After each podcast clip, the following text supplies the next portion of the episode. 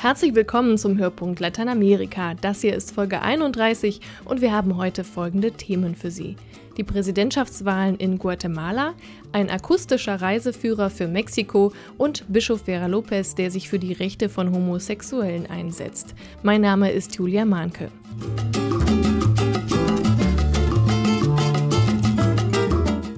Ich habe gestern ein neues spanisches Wort gelernt. Es heißt Transfugismo. Es bezeichnet folgenden Vorgang. Ein Politiker wird gewählt, sitzt zum Beispiel als Abgeordneter im Parlament und entscheidet dann plötzlich, die Partei zu wechseln. In manchen Ländern kann das schnell passieren, wenn dem Abgeordneten zum Beispiel Geld geboten wird, damit er sich einer ihm eigentlich fremden Fraktion anschließt. Guatemala ist so ein Land, in dem der Transfugismo vorkommt. Am Sonntag wählen die Menschen dort einen neuen Präsidenten und neue Bürgermeister für ihr Land. Und ich habe mit dem Lateinamerika-Historiker Florian Petersen über den Wahlkampf gesprochen. Er kennt Guatemala sehr gut und ist derzeit Doktorand an der Universität Köln. Eigentlich steht schon alles fest. Otto Perez Molina von der Patriotischen Partei wird wahrscheinlich als ehemaliger General das Rennen machen.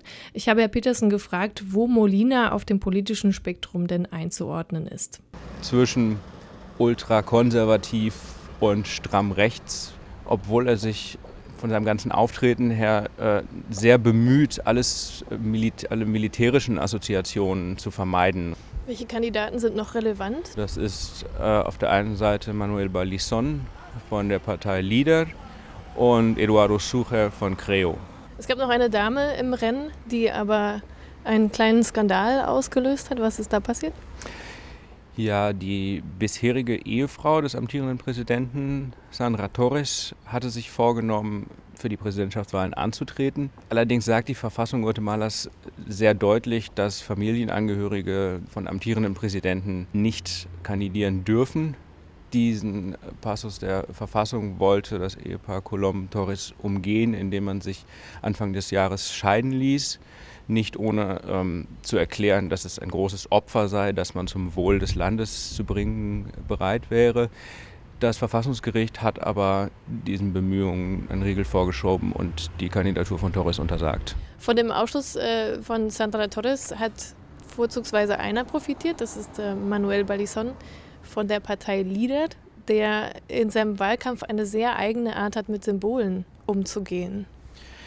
Ja, man hat teilweise das Gefühl, äh, dass er sich schon als eine Art Heilsbringer auch im religiösen Sinne inszenieren will. Also es gab Auftritte, in denen er auf die Bühne kommt äh, zu Filmausschnitten, in dem ein irgendwo darüber schwebender Gott seinen Sohn Jesus Christus herbeiruft und statt Jesus Christus taucht halt Manuel Baldison auf der Bühne auf. Er steht gerne mit ausgestreckten Armen auf der Bühne, wie ein Gekreuzigter. In der einen Hand die Bibel, in der anderen die Verfassung und proklamiert, dass nur das Volk äh, in der Lage sei, das Volk zu erretten, was äh, ein sehr populärer Slogan der lateinamerikanischen, auch spanischen Linken ist, den er da aufgreift.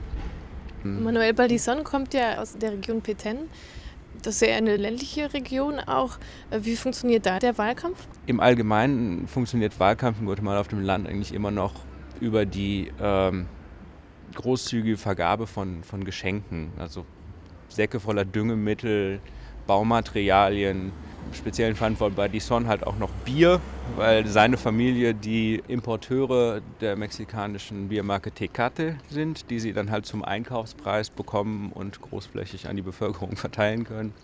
Ich denke, dass Baldison, der bis vor wenigen Wochen überhaupt nicht ernst genommen wurde, breite Bevölkerungsschichten, vor allem Bevölkerungsschichten mit geringer Bildung zu binden, für sich zu begeistern und das ist traditionell eigentlich die größte Angst der hauptstädtischen Eliten. Frauen spielen äh, in diesem Wahlkampf eine größere Rolle als bisher. Wie kommt das? Ich denke, dass die lange Zeit als wahrscheinlich geltende Kandidatur von Sandra Torres für die Regierungspartei auch dazu geführt hat, dass alle Oppositionskandidaten zumindest eine Frau zum, zu ihrem Vizekandidaten äh, gemacht haben nach den jetzigen Voraussagen wird auf jeden Fall eine Frau Vizepräsidentin von Guatemala werden. Wie sieht es denn unter den Wählern aus? Ja, traditionell war die eingetragene Wählerschaft immer mehrheitlich männlich. Und das hat sich in diesem Jahr zum ersten Mal geändert. Also es gibt sogar jetzt mehr Frauen in den Wahllisten, ich glaube 50,9 Prozent, was äh, sehr viel mit den äh, Sozialprogrammen der jetzigen Regierung zu tun hat, deren Kopf und Gesicht eben Sandra Torres, die bisherige Ehefrau des Präsidenten war. Inwiefern hat der hohe Frauenanteil unter den Wählern mit dem Regierungsprogramm zu tun? Die Sozialprogramme zielten vor allem auf einkommensschwache Familien, was in Guatemala oftmals äh, Familien mit einem weiblichen Familienoberhaupt sind. Und diese Familien wurden mit einer Zahlung von 300 Quetzales monatlich unterstützt, ungefähr 25 Euro. Voraussetzung dafür, an diesem Programm teilzunehmen oder von diesem Programm zu profitieren, war allerdings, dass diese Haushaltsvorstände in den Wahllisten registriert sein mussten. Es gibt in Guatemala unglaublich viele Parteigründungen. In den letzten 20 Jahren äh, wurden über 50 Parteien neu gegründet. Was hat es damit auf sich? Die Parteien sind oftmals kurzfristige Wahlvereinigungen, die eigentlich nur das Ziel haben, einen Präsidentschaftskandidaten zum, einem äh, Präsidentschaftskandidaten zum Sieg zu verhelfen bei Misserfolg lösen sich diese Parteien relativ schnell wieder auf. Das Ganze hat auch mit dem recht komplizierten Parteiengesetz und Wahlgesetzen zu tun, die die Parteien dazu zwingen, sich vor jeder Wahl auch immer wieder neu als Partei eintragen zu lassen mit einer Zahl von, ich glaube, 200.000 äh, Unterstützerunterschriften, die man jedes Mal wieder vorlegen muss. Inwiefern sind denn eigentlich diese Parteigründungen äh, unabhängig von, von Wirtschaftsinteressen? Würde sagen, überhaupt nicht unabhängig von Wirtschaftsinteressen. Abgesehen von, von kleineren Splittergruppen, die explizit versuchen, sich von jeglichen wirtschaftlichen Beeinflussungen äh, unabhängig zu machen, sind diese Parteien natürlich Interessenvertreter. Wir haben tatsächlich eine alteingesessene Gruppe von sehr, sehr reichen Familien, deren Reichtum geht zum Teil zurück bis in die Kolonialzeit, zum Teil bis ins 19. Jahrhundert zumindest zurück. Aber es gibt natürlich auch immer wieder Neureiche, die äh, versuchen, in diese Oberschicht reinzukommen. Aber im Endeffekt ist es eine sehr überschaubare Gruppe. Es gibt die Frente Amplio. Das ist sozusagen eine Gruppe, die eher aus der linken äh, Ecke kommt. Was spielen die für eine Rolle? Also in den Wahlen werden sie sicherlich keine nennenswerte Rolle spielen die Frente Amplio, also die breite Front, ein Zusammenschluss einer äh, indigenen Gruppierung, nämlich der WINAC von äh, der Friedensnobelpreisträgerin Rigoberta Menchú und der URNG, der ehemaligen äh, Vereinigten Guerilla-Organisation. Aber diese dann doch gar nicht so breite Front äh, wird aller Voraussicht nach zwei bis drei Prozent maximal erreicht. Was müsste sich denn ändern, damit so ein Wahlkampf in Zukunft funktionieren kann, sodass man äh, eine Chance hat, das Land zu verändern. Da gibt es ganz viele Dinge, die sich ändern müssten. Suchen Sie sich eins aus? Ich kann auch nicht sagen, welches der Schlüssel zur Lösung weiterer Probleme ist.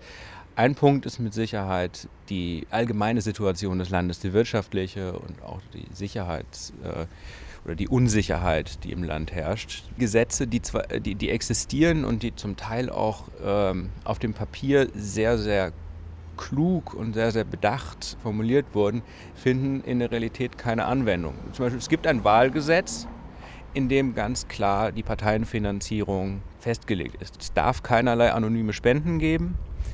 Es gibt eine Deckelung der äh, Ausgaben, die jede Partei im Wahlkampf machen darf. Das ist in der Realität alles Farce. Florian Petersen, Lateinamerika-Historiker an der Uni Köln. Vielen Dank für Ihre Einschätzung. Bitte sehr. Ich habe nach dem Interview noch gelernt, dass bei der Wahl in Guatemala Songs eine große Rolle spielen. Ähm, es gibt Wahlsongs der Präsidentschaftskandidaten, die im Fernsehen gespielt werden, im Radio äh, im Internet und die sind wohl recht eingängig. Ich habe mir da ein paar rausgesucht und wollte die Ihnen nicht vorenthalten. Die Auswahl ist tatsächlich rein musikalischer Natur und nicht politischer Natur natürlich. Also Sie werden vielleicht die Namen in den Songs hören, dann wissen Sie, welcher Song zu welchem Kandidaten gehört. Aber das ist auch gar nicht so wichtig, nur dass Sie das mal gehört haben.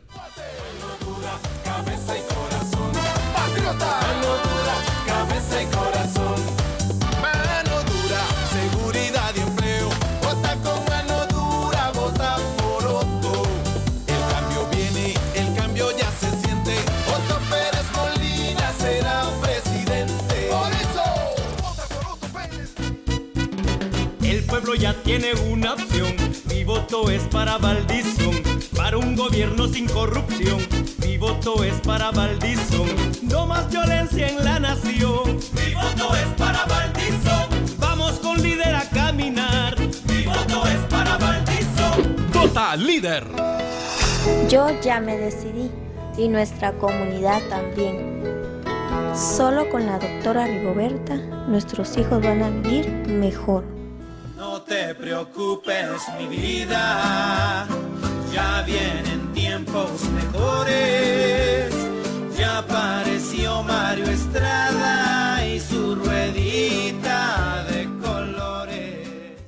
Wer sich als Tourist auf den Weg nach Lateinamerika macht, nimmt bestimmt einen Reiseführer mit. In Buchform gibt es die schon lange, aber ein Hörbuchverlag aus Berlin produziert seit mehreren Jahren auch akustische Reiseführer auf CD. Mein Kollege Thomas Völkner hat das Verlagsprogramm durchforstet und ein lateinamerikanisches Reiseziel herausgepickt.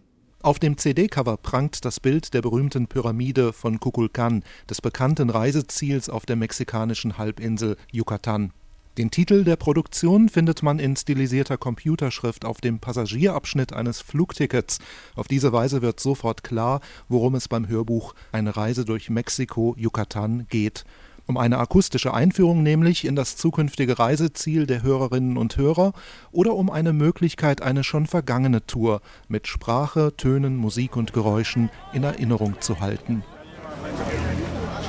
Am Hafen der Insel Cozumel hat gerade wieder eine große Passagierfähre angelegt. Es ist ein einziges großes Gedränge und Gewusel. Pendler, Tagestouristen und Einheimische strömen aus dem Bauch des grellgelben Schnellbootes in Richtung Innenstadt. Inga Opitz und José Antonio Salinas haben die akustische Reise durch die Halbinsel im Südosten Mexikos konzipiert. Sie führt von der Isla de Cozumel im Uhrzeigersinn über die Stadt Felipe Carrillo Puerto, eine archäologische Ausgrabungsstätte, die Kolonialstadt Mérida hin zu den Pyramidenstädten der Maya-Kultur, um dann am Karibikstrand von Holbosch zu enden.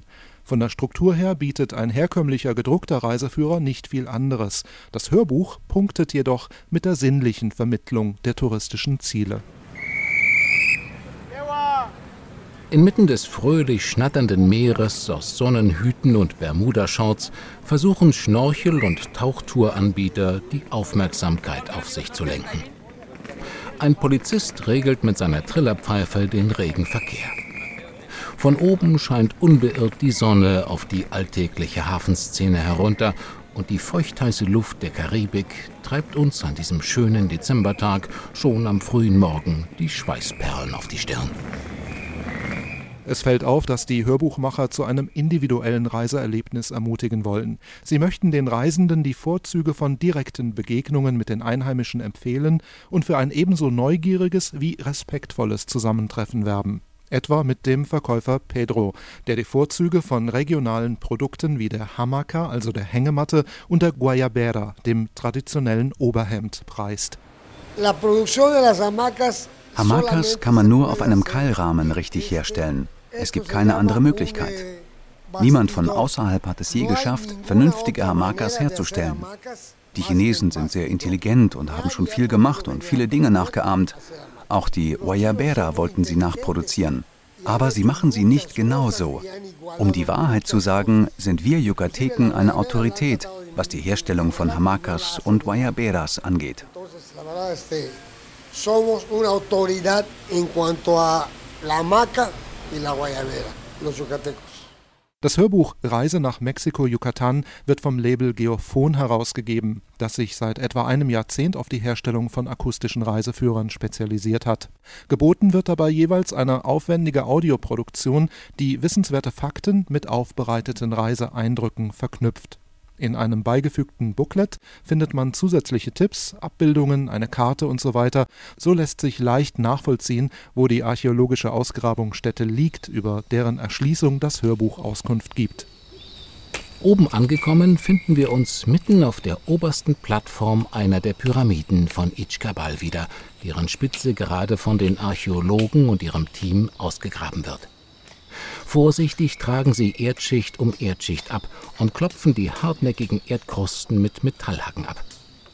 Das Klopfen ihrer Werkzeuge hallt durch den Dschungel.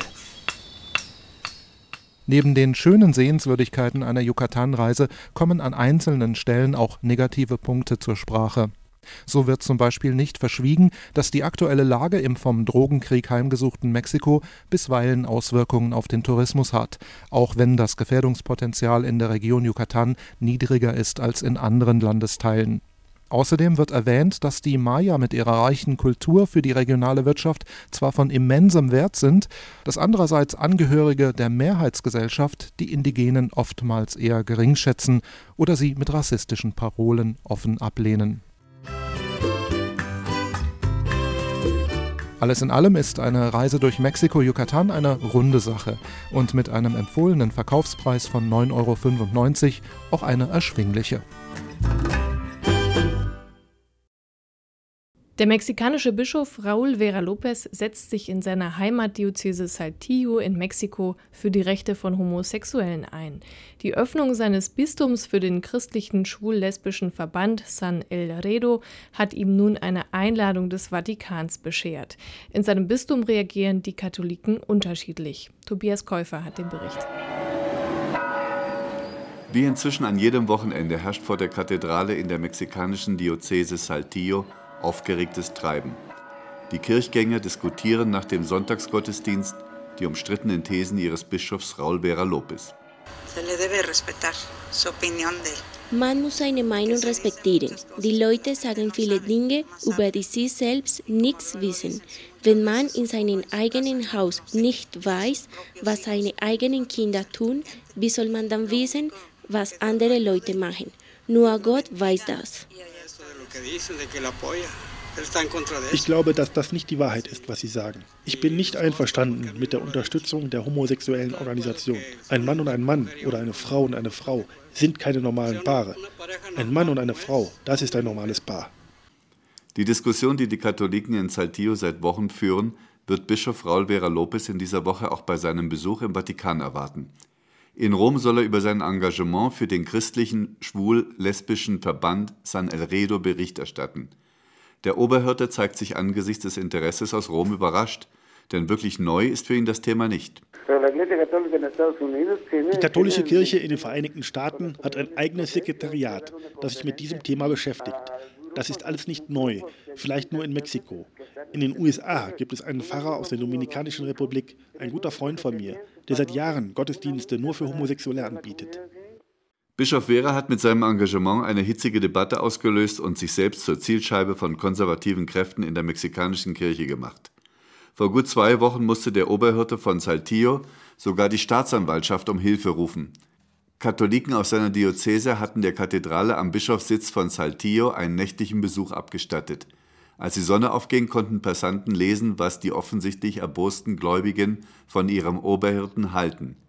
Wir wollen einen katholischen Bischof, stand da in großen Buchstaben auf den Spruchbannern, die an der Mauer und an den Fenstern des Gotteshauses im morgendlichen Wind flatterten. Die Attacke kann man auch als Angriff auf die Diözese verstehen, kritisierte Vera Lopez die Aktion scharf. Er sieht eine Verbindung zwischen seiner Arbeit mit stigmatisierten Gruppen wie Migranten und Homosexuellen und dem jüngsten Vorfall. Die liberale Haltung des mit mehreren Menschenrechtspreisen ausgezeichneten Bischofs gewinnt auch deswegen an Brisanz, weil sich die Führungsspitze der mexikanischen Kirche mit dem Bürgermeister der Hauptstadt Mexiko-Stadt seit Monaten eine verbale Auseinandersetzung über die Rechtmäßigkeit von Adoptionen für gleichgeschlechtliche Partnerschaften liefert. Längst ist der Streit aus dem Ruder gelaufen. Bürgermeister Marcelo Ebrard wehrt sich gegen die Vorwürfe von Kardinal Juan Sandoval, den Erzbischof von Guadalajara und dessen Sprecher Hugo Valdemar. Was Herr Waldemar sagt, ist, dass wenn wir diese Gesetze umsetzen, wir schlimmer sind als die Drogenmafia, also die Verbrecher des ersten Ranges. Der christlich-schwul-lesbischen Organisation bietet Bischof Wehre Obdach in den kirchlichen Räumlichkeiten seiner Heimatdiözese. Für viele ein Affront in einem Land wie Mexiko, in dem Homosexualität auch heute noch ein Tabu ist. Immer noch gibt es auch kirchliche Einrichtungen, in denen versucht wird, Homosexualität als Krankheit zu heilen. Bischof Raul Vera verurteilt das. Ich habe von meinen Lehrern in der Kirche nie gelernt, dass Homosexualität eine Krankheit ist. Die ethische Verantwortung eines Homosexuellen und eines Heterosexuellen muss die gleiche ethische Verantwortung sein. Für den streitbaren Bischof gibt es zwischen heterosexueller und gleichgeschlechtlicher Liebe keinen Unterschied. Die sexuelle Beziehung zwischen Männern und Frauen hat eine bestimmte Form und das ist die Ehe. Was die Kirche von unverheirateten Menschen fordert, ist, dass sie einen verantwortungsvollen Umgang mit der Sexualität pflegen. Vera Lopez will auch in Zukunft nicht schweigen. Wenn es um die Verteidigung von Menschenrechten geht, dann müssen wir alle Anstrengungen unternehmen, sagt er. Von ein paar Spruchbändern wie an seiner Kathedrale will er sich nicht von seinem Weg abbringen lassen. Und wohl auch nicht vom Vatikan. Das war der Hörpunkt Lateinamerika für dieses Mal. Vielen Dank an Tobias Käufer und Thomas Völkner für ihre Mitarbeit. Sie finden Links zu den Themen aus dem Podcast auch auf unserer Internetseite hörpunkt-lateinamerika.de. Und auf dem Magazin Blickpunkt Lateinamerika.de im Internet finden Sie natürlich auch die Ergebnisse der Wahlen von Guatemala. Bis zum nächsten Mal. Mein Name ist Julia Mahnke. Tschüss.